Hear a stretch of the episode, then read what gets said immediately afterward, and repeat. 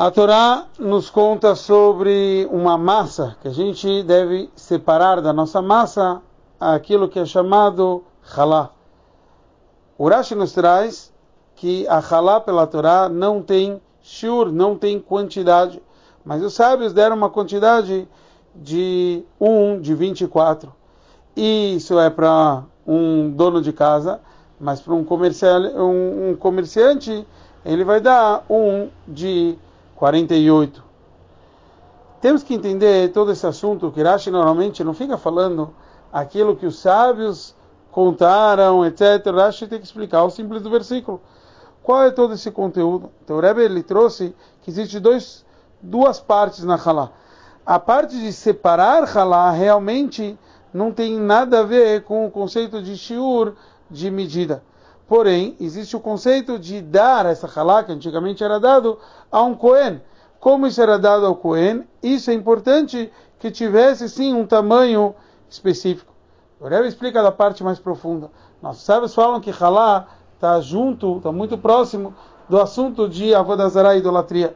Porque nossos sábios falaram, toda pessoa que não cumpre halá é como se tivesse aceitando, Deus nos livre, idolatria. Toda pessoa que cumpre a mitzvah de halá é como se estivesse indo contra a idolatria e se conectando a Deus. Qual é o conceito aqui? Esse é o conceito nosso de emuná, de fé, de conexão com Hashem. Então, quando a gente percebe que toda a nossa, até no início da nossa massa, etc., a gente se conecta a Deus, então a gente está se conectando à nossa essência da alma. Isso não tem divisão, isso não tem uma quantidade, isso é ligado à essência.